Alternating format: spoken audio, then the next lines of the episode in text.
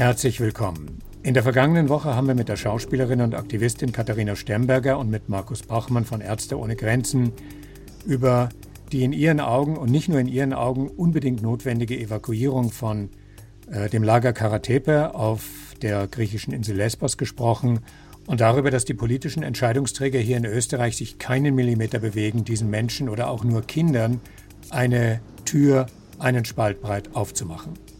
Und in dieser letzten Woche hat sich was ereignet, was wir hier für, wenn man so will, den nächsten Sündenfall der Republik halten.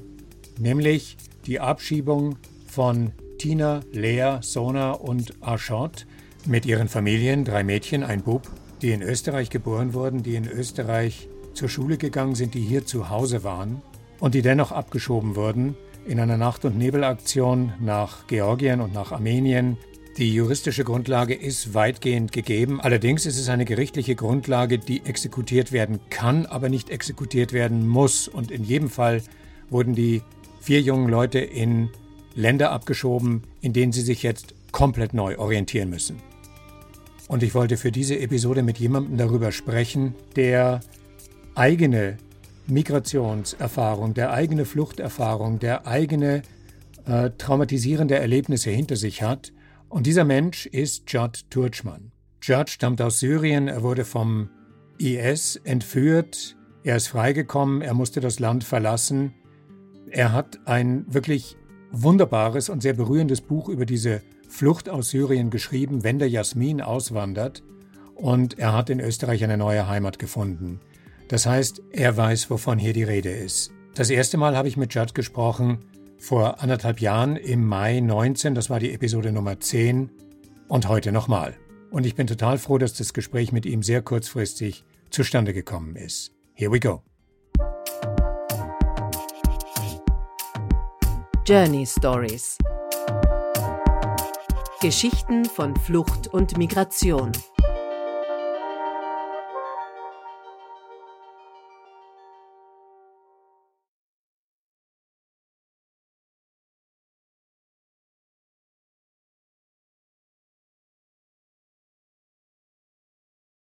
Tina, Lea, Sona und Aschot. Und als du von dieser Abschiebung gehört hast, was waren die ersten Gedanken, die dir durch den Kopf gegangen sind? Ähm, Empörung, also Wut. Ich, ähm, es ist erstens das Alter, in dem die abgeschoben werden, sehr sensibel. Also so in dem Alter zwölf Jahre Pubertät, Entwicklung, Position in der Gesellschaft und du bist da einfach so entrissen und äh, in ein Land zurückgeschickt, mit der du kaum etwas assoziiert, als außer dass deine Eltern aus, aus diesem Land stammen. Also die haben überhaupt keine Ahnung äh, von Georgien oder von Armenien und äh, werden sozusagen in äh, eine unbekannte Fremde abgeschoben.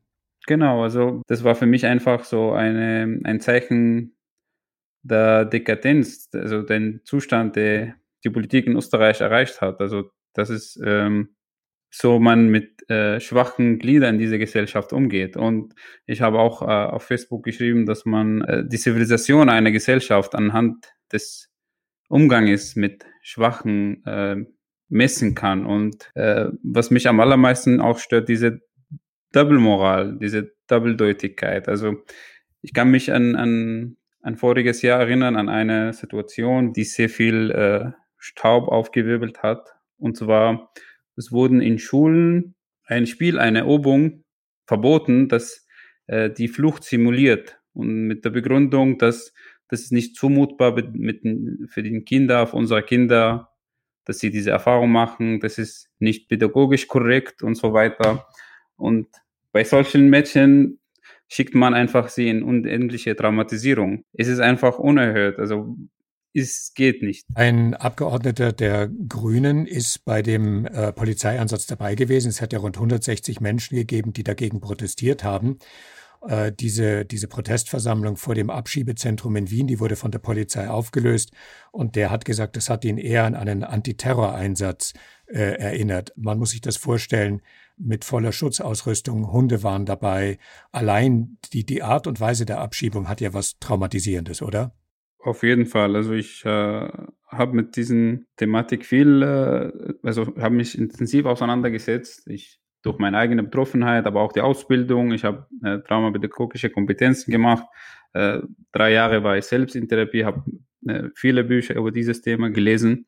Und was ich sagen kann, ist es einfach eine, äh, das, das wird eine verheerende Wirkung, Auswirkungen haben. Und ich habe auch diese Videos an, angeschaut und das war für mich irgendwie, sie äh, werden äh, Terroristen gerade verhaften, äh, eigentlich viele Mädchen, die hier geboren sind, dessen Heimat Österreich ist und äh, sich hier zu Hause fühlen. Und dennoch bestraft man sie für die Daten ihrer Eltern. Also ist es, ist es einfach äh, eben unerhört. Also für mich, wenn ich versuche, mich in diese Lage hineinzuversetzen, kann ich wirklich nicht etwas vorstellen. Was, wie, was soll ich jetzt machen? Wie sehen die Zuständige diese Entscheidung, die sie getroffen haben? Also wenn wir jetzt über sich hineinversetzen, Empathie reden, was für Gefühl haben Sie, wenn Sie in die Gesichter Ihrer Kinder schauen am zweiten Tag? Also das ist für mich eine Sache, wo ich wirklich keine Antwort bekomme. Was steckt in den äh, Brüsten dieser Menschen? Also was pumpt da? Ich bin, ich bin oft sehr äh, in Gesprächen sehr gelassen und sehr äh, sachlich, aber dafür, also bei mir ist es wirklich ein, ein rote Linie überschritten, weil jetzt, wir berufen uns auf das Erste, was man, worauf sich man berufen kann, Menschenrechte. Und das ist eindeutig. Und wenn man in Österreich Menschenrechte nicht umsetzen kann, dann äh, braucht man keine Diskussionen mehr führen. Dann, oder man soll auf diese Menschenrechte ein Etikett kleben, gilt nur für Österreicher oder für Deutsche oder whatever. Aber nicht mehr von Menschenrechte reden. Das ist, das ist wirklich etwas, was ähm, einen sehr, sehr, sehr wütend macht.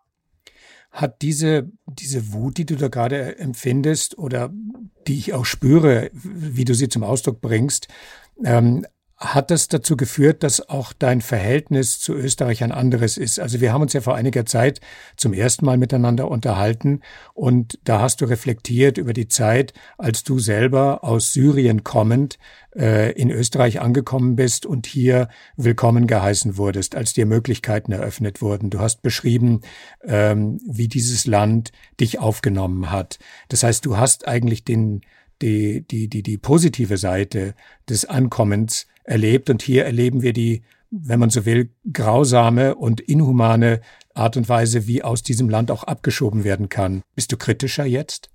Also ich kritisch war ich immer schon und ähm, ich glaube, ich kann immer noch unterscheiden zwischen äh, äh, Politik, die eine Agenda dehnt, die äh, Stimm, Stimmengewinnung orientiert ist und dem Volk, die, die Menschen, die eigentlich, ich habe, ich habe Lebensmenschen, die ich lieben gelernt habe in Österreich, also Freunde, die ich sehr schätze und äh, das sind zwei Paar Schuhe. Also für mich, ich sehe, Österreich ist nicht Österreich. Also ist, man kann schwer sagen, was, was Österreich ausmacht. Jedenfalls die Menschen, die, die Menschen, die ich hier kennengelernt habe, die mir mit Hingabe geholfen haben und immer noch für mich äh, eine sehr angenehme Freundschaft pflegen, die kann ich nicht urteilen für die Daten der Politik. Deswegen, ich glaube, man muss immer so einen coolen Kopf bewahren, auch in solchen Situationen nicht alles über Bord zu schmeißen, weil ähm, Österreich hat mir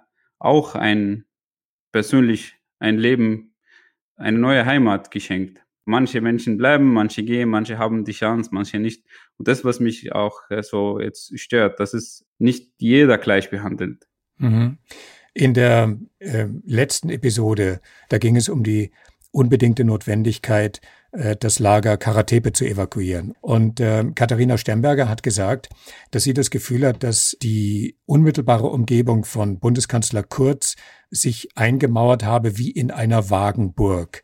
Sozusagen in dieser Wagenburg fühlt er sich sicher, weil ein großer Teil der Bevölkerung äh, jeder Form von Migration und Integration immer noch kritisch gegenübersteht. Wie nimmst du das wahr? Würdest du dieses, dieses Wagenburg-Symbol für dich auch verstehen?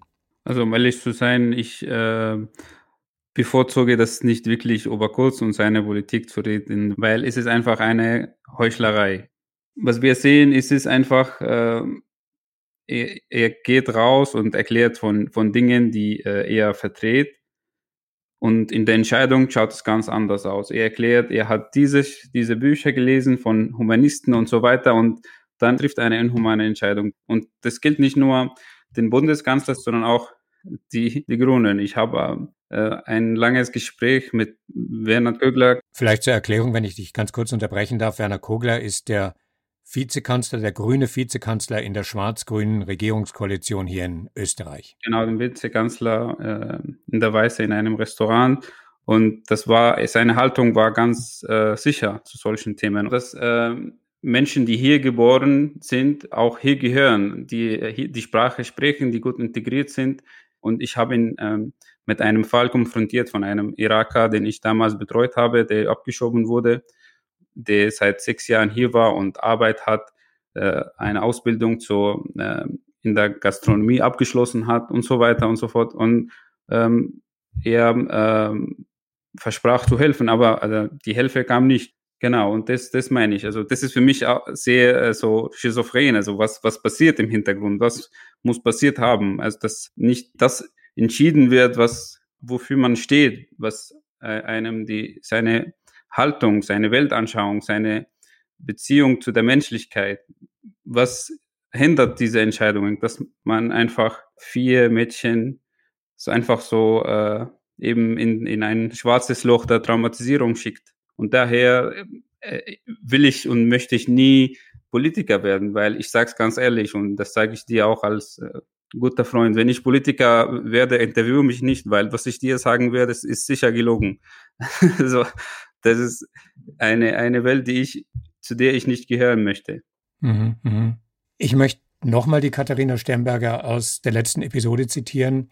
Äh, sie hat das Gefühl, dass der österreichischen Bevölkerung durch die, durch die Art und Weise, wie Asylpolitik gemacht wird, wie sie durchgeführt wird und wie sie kommuniziert wird, zunehmend die Mitmenschlichkeit abtrainiert wird. Dass es sozusagen ein politischer Wille ist, ähm, unsere Fähigkeit der Empathie weniger werden zu lassen durch die Art und Weise, wie Asylpolitik uns verkauft wird. Ähm, spürst du das? Also ähm, in meiner Umgebung nicht wirklich, weil ich bin jetzt ähm, mit Menschen umgeben, die ähm, zu mir stehen. Als erstens als Mensch und zweitens als äh, Flüchtling, als Migrant. Mhm. Äh, aber ich kann mir gut vorstellen, dass das Thema äh, immer wieder in, insensibilisiert wird. Also die kollektive Wahrnehmung wird irgendwie davon komplett äh, verzehrt, also dass man gar nicht davon mitbekommt. Das sieht man jetzt mit den Flüchtlingslagern überall in, in Zypern, in, in Griechenland, an der Balkanroute und auch an den Grenzen in Syrien. Also da herrschen wirklich inhumane Zustände, das ist kein Begriff, das beschreibt das immer noch nicht, was, wie, was dort herrscht. Also deswegen, äh, ich glaube schon, dass äh, erstens die Politik, zweitens die Medien diese kollektive Wahrnehmung extrem äh, einprägen und äh, sensibilisieren können. Und das äh, meiner Meinung nach fehlt. Und weil ich glaube nicht, dass die Menschen an sich sich für anderen nicht interessieren. Also ich glaube, beziehungsweise ich glaube nicht, dass der Mensch an sich äh, böse ist. Also man muss schauen, was, was einen für Informationen geliefert wird. Und wenn ich äh, als, als äh, ein Mensch, der von diesen Umständen äh, nicht mitbekommen habe, sondern nur das, äh, sondern das Gegenteil, das ist nur äh, Menschen, die äh, Verbrecher begehen wollen, das sind äh, kriminelle Männer und so weiter, dann ähm, würde ich auch dementsprechend diese Scheue, diese Angst haben. Also, also es ist, es ist zwar ein komplexes Thema, aber es, es fehlt diese Berührungspunkte zu diesen Themen in dem in der kollektiven Wahrnehmung, weil ich, was ich sage, und das habe ich auch in ein, einem äh, Gedicht von mir, ist, es gibt die Fremde nicht. Also es gibt keinen Fremden, es gibt nur äh, fehlende Interesse, den anderen kennenzulernen. Und das ist genau, was äh, meiner Meinung nach gerade fehlt. Wenn man, wenn man davon ausgeht, dass die Dinge sich ändern können, dann ist es ganz wichtig, einen Blick dahin zu werfen, äh, wo Veränderung beginnt. Und das ist ja mit den jungen Leuten, mit den jungen Menschen, ähm, die du ja auch selber in dem Jugendzentrum in Salzburg, in dem du arbeitest, äh, betreust. Ähm, deren Lebenswege du ganz intensiv verfolgst. Also hier geht es um die Abschiebung von vier jungen Mädchen und du selber arbeitest mit jungen Menschen. Ähm, habt ihr da schon mal drüber diskutiert? Äh, hast du schon äh, die Möglichkeit gehabt, mit den Leuten, die du betreust, darüber äh, zu reflektieren? Oder was, ähm, was, ist deine, was ist deine Wahrnehmung in Bezug auf Veränderungen, Veränderungspotenzial, gerade bei jungen Menschen? Auf jeden Fall, wir reden immer wieder darüber, es ist, äh, es ist kein Jugendzentrum, es ist ein Projekt Heroes und Heroes arbeitet mit jungen Menschen. Und ich bin auch selber als äh, Workshopsleiter oft an Schulen gewesen vor der Pandemie äh, zum Thema Integration, Zusammenleben und Flucht. Und ich sehe es äh, so, dass äh, Jugendliche ganz andere Haltung zu dieser Thematik, also Migration, Integration, Zusammenleben, als also ganz andere Haltung als ähm, Erwachsene, die gerade die Politik betreiben. Und äh, das, das macht mir persönlich Hoffnung, weil der Stellenwert überhaupt zu dieser Themen liegt bei denen ganz woanders. Also es wird für selbstverständlich gehalten, dass äh, Menschen jetzt gerade in der Runde stehen, die andere Herkunft haben, aber das wird gar nicht wahrgenommen. Also es, es ist jetzt quasi das Normalste der Welt. Und äh, wenn ein Mensch anders behandelt wird, dann äh, gilt nur zu, darüber zu reden, warum dieser Mensch anders behandelt. Nicht, ja, andere Herkunft, andere Status, andere Rechte. Das ist, das ist für mich, also für meine Wahrnehmung bei, bei Jugendlichen ganz ein entscheidender Punkt. Also wie zum Beispiel das Thema Staatsbürgerschaft. Wir haben über das Thema Staatsbürgerschaft letztens geredet. Bei einem von unseren Jugendlichen, ein Syrer, der, äh, der Bruder ist mit einer Österreicherin verheiratet. Sein Sohn, er hat ein Baby bekommen, ist automatisch Österreicher. Von anderen Teilnehmern, äh, der hat keine Österreicherin geheiratet, sondern eine, eine Landsfrau, eine Türken. Der Sohn ist immer noch ähm, Türke. Und ähm, die beide leben da, die arbeiten da, die zahlen Steuer und äh, die Kinder gelten für mich persönlich beide als äh, Menschen, die zu diesem Land gehören. Und dennoch passiert systematische Unterscheidung beziehungsweise Diskriminierung. Und das ist für Jugendliche, äh, glaube ich, nicht mehr lange zu tolerieren. Also das wird sich sicher, ganz sicher in der Zukunft äh, vieles verändern, wenn äh, diese, ich, ich sage es jetzt, ich hoffe es nicht abwertend klingt, diese Ver Generation, die veraltete, äh, diese Denkweise vertritt, äh, eben weg von dieser Position, die Entscheidung zu machen, die Entscheidungsmacher. Verstehe ich das richtig, dass wenn du mit den Jugendlichen darüber diskutierst, und da gibt es ähm, die eine Familie, deren Kind Österreicher ist von Geburt und die andere Familie äh, eben nicht. Genau. Gibt es da eine eine Solidarität der, der Jugendlichen untereinander? Genau, das genau wollte ich sagen. Also das ist, es ist so unverständlich. Wobei jetzt ich vielleicht mit einem, wenn zwei Politiker sitzen würde, dann würden sie mir alles erklären, warum das so korrekt ist, dass es so zwei. Aber für Jugendliche ist es unverständlich, einfach diese Unterscheidung, diese Diskriminierung. Und deswegen ähm, äh, würde ich auch Menschen, die gerade an der Macht stehen, Entscheidungen zu machen, warnen, äh, seid vorsichtig mit diesen Entscheidungen, weil die nächste Generation wird das auch äh, beurteilen und kommentieren, wie wir mit, alt, mit älteren Generationen das gemacht haben mit ihren Vorgehen und ihren äh, Taten. Deswegen würde ich schon äh, über diese Entscheidungen, über diese, besonders über diese inhumane Entscheidungen viel mehr nachdenken, anstatt einfach so unbekümmert Mädchen in, in ich wiederhole das gerne, in, in das schwarze Loch der Traumatisierung zu schicken. Würdest du sagen, dass unter der Oberfläche der Wahrnehmung ähm, diese Gesellschaft, diese österreichische Gesellschaft schon sehr viel diverser ist, als es nach außen hin den Anschein hat? Auf jeden Fall, auf jeden Fall. Das ist, das ist auch, also nicht nur in Wien, auch bei mir, ich wohne am Land, in Salzburg ist es so weit. Also ich bin im, im, am Land wirklich äh, sehr weit, sogar von Salzburg zu Hause und in unserem Fußballverein ist, ist so divers wie, äh, wie in Berlin. Also so von Nationalitäten und, so, und Ethnien und Religionen und so weiter. Und äh, deswegen sollte endlich mal Platz auch für diese Menschen in der Politik besonders sein, für ihre Bedürfnisse auch. Weil es ist auch, worüber ich gerade auch schreibe in meinem neuen Buch, und zwar, was ist äh, der Unterschied zwischen Zugehörigkeit und Anpassung? Ich habe sehr lange nachgedacht. So ist oft, es wird oft gesagt, pass dich an, äh, mach das und das und das, dann bist du integriert, dann bist du willkommen, dann äh, darfst du hier bleiben. Also so Kategorien erfüllen Sprache, äh, Leistung, womöglich auch Kleidung, wenn es bei Frauen ist, was man anziehen soll und so weiter. Und dann wundert sich man, warum diese Menschen sich nicht zugehörig fühlen. Weil für mich ist Anpassung genau das Gegenteil von Zugehörigkeit. Wenn ich jetzt äh, von dir, mein, mein lieber Freund, äh, fordere, dass du musst dich anpassen und du nicht Platz für dich und für deine Emotionen hast, für deine Bedürfnisse, echt zu sein, du zu sein.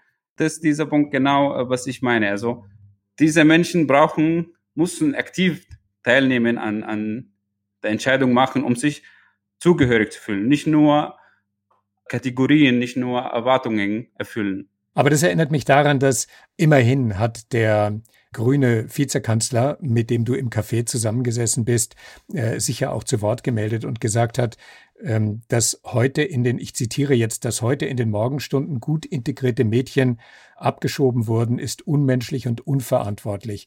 Jetzt könnte man aber kritisch hinterfragen und sagen, was heißt denn da gut integriert? Genau, genau. Danke, Peter. Das ist genau der Denkertum. Also auch, auch, weil wenn sie für die kollektive Wahrnehmung nicht gut integriert wäre, wäre diese Tat immer noch verwerflich. Auch wenn er integriert dazu geschrieben hat. Für mich gelten die Taten, nicht die Aussagen. Also ich kann jetzt ganz viele von meinem Team als so, als so ein hochrangiger Politiker äh, verlangen, möglich ganz viele Statements abzugeben in den Social Medien, aber auf dem Boden in der, in der Realität schaut es ganz anders aus, wie wir gestern, vorgestern erlebt haben. Also spannend ist, dass in Bezug auf Migration immer noch von Integration gesprochen wird. Und ähm, äh, ich zitiere hier einen Leserbrief, wo es heißt, dabei würde das Konzept der Inklusion doch viel besser passen. Und mhm. letztlich stellt sich die Frage, wann Politik endlich realisiert, dass alle zur Inklusion beitragen müssen. Ich denke, das wirst du ganz ähnlich sehen, oder? Ganz genau. Also ähm, für mich persönlich als Stadtdeutschmann gibt es diese Integration wie jetzt in den, äh, in den Medien, in der kollektive Wahrnehmung nicht. Und ich sage es immer so, in, in meinem Freundeskreis sagt dieses Wort nicht, weil wenn ich das dreimal höre, muss ich speiben. Also Integration gibt's nicht, das ist eine Illusion. Was, das, was gefordert, gefordert wird und verlangt wird, ist Anpassung. Und Anpassung führt nicht zu Zugehörigkeit. Und wir sollten endlich mal mit diesem äh, Unziehen aufhören, wenn wir äh, wollen, dass diese Menschen, die hier leben, sich zu Hause fühlen das Zusammenleben so angepasst, dass jeder aktiv teilnimmt an dieser Arbeit, an dieser Gesellschaft, an dieser Beziehung. Du hast jetzt zweimal in unserem Gespräch gerade vom schwarzen Loch der Traumatisierung gesprochen, in das diese jungen Menschen geschickt werden, deiner Meinung nach. Und du hast ganz am Anfang erzählt, dass du selber eine Traumatherapie ähm, hinter dich gebracht hast. Ähm, was, was ist deine Erfahrung, wenn du vom schwarzen Loch der Traumatisierung sprichst? Das äh, Problem bei Traumata ist, dass man so äh, abgeschnitten wird von seinen Gefühlen, dass man ähm, den Bezug zu der Welt, zu dem Leben hat, dass man gehindert wird, das Leben zu genießen, aktiv teilzunehmen. Und es fühlt sich wie, wie schwarzes Loch an. Deswegen ähm, habe ich das auch so beschrieben. Und ja, ich habe sehr viele Erfahrungen damit gemacht. Ich ähm, unterstütze auch in, in Beirut ein Projekt, Traumatherapie an Kinder, wo Traumatherapeutinnen aus Österreich dort äh, in ihrer Rolle Traumatherapeuten und Therapeuten ausbilden, damit sie in ihrer Muttersprache mit den Kindern arbeiten. Mhm. Genau, und was ich äh, sagen kann über diese Erfahrung ist, es, es tut gut. Also ich äh, ermutige jeden, der, man muss nicht die Flucht erlebt haben, um Trauma zu haben. Das kann in sehr verschiedenen Lebenssituationen auftreten genau, ermutige jeden bei, bei diesem Bedarf eben zu machen, weil man kann auf jeden Fall stärker hervorkommen aus dieser Therapie, genau. Mhm. Aber das ist wahrscheinlich genau das, was diesen vier jungen Menschen nicht zur Verfügung steht. Die kommen in ein Land, äh, das sie nicht kennen. Äh, der Anwalt, der die Familien begleitet hat, zumindest zwei dieser vier Familien, hat die Ansicht geäußert, dass die Abschiebung in ein Land, in dem das Kind weder die Sprache spricht noch jemals eine Schule besucht hat, mit der Zerstörung ihrer Zukunft gleichzusetzen wäre. Genau, die, die Zukunft, die Identität, die, die Entwicklung. Also ähm, alles, was es ist, es ist sehr sensibles Alter. Also es war für mich auch in meiner äh, Therapie sehr äh, von Vorteil, dass ich erst mit 25 die Entführung und dann die Entführung vom IS, die Flucht erlebt zu haben. Das ist erst spät, die Gehirnstrukturen und äh, die Identität mehr oder weniger ausentwickelt sind. Aber in diesem Alter, das ist ähm, mehr als sensibel. Es ist wirklich sehr heikel und ähm, äh, eine professionelle Hilfe ist mehr als angebracht und sofern äh, dort möglich ist, also in, in ihren in den jeweiligen Ländern. Und wenn es hoffentlich äh, die Wiederholung erfolgt, dann muss auch eben dementsprechend in Österreich gehandelt. Es gibt natürlich den Versuch der ähm, Anwälte, äh, dieses Verfahren möglicherweise rückgängig zu machen. Wir wissen nicht, ob das gelingen wird oder nicht, aber was wir wissen ist, wir können uns dafür einsetzen, dass derartige Dinge nicht wieder passieren. Und wenn du jetzt mit an die, an die jungen Menschen denkst, mit denen du arbeitest, äh, spürst du den Wunsch, äh, dass diese jungen Menschen sich jetzt auch einsetzen wollen, dass so etwas nicht nochmal passiert? Was spürst du da, wenn du sagst, die sind weiterentwickelt, als die Politik es ist? Ja, ich, ich äh, kann ohne zu zögern behaupten, es gibt großen, große Bereitschaft. Erstens, das, das äh, verkörpert sich in die Auslebung, in der Art und Weise, wie sie Diversität äh, ausleben. Zweitens, weil ähm, wir haben auch gesehen, dass diese Jugendliche ganz viel in die Wege leiten können, was Erwachsene nicht können. Also das macht sich auch fest anhand der, der Friday for Future. Also ich, ich glaube schon, dass sie nicht nur das Potenzial haben, auch den, das, den Willen, eine gleichberechtigte Gesellschaft zu haben. Wir reden jetzt über Jugendliche, das ist so ein äh, weiß, weit gefasster Begriff. Wenn ich Jugendliche meine, also sage, dann meine ich Menschen, denen ich in den Schulen begegnen bin. Und anhand dies, de, dieser Erfahrungen behaupte ich eben das, was ich gesagt habe. Äh, du hast vorhin in einem Nebensatz ein Gedicht von dir erwähnt, in dem du zum Ausdruck bringst, es gibt das Fremde nicht. Ähm, kannst du dieses Gedicht uns zu Gehör bringen? Ja, gerne, wenn, wenn du auf, auf, auf mich wartest, dass ich das auf, aufmache. Ja, gerne. Also das äh, Gedicht heißt Lieber Verstand der Menschheit.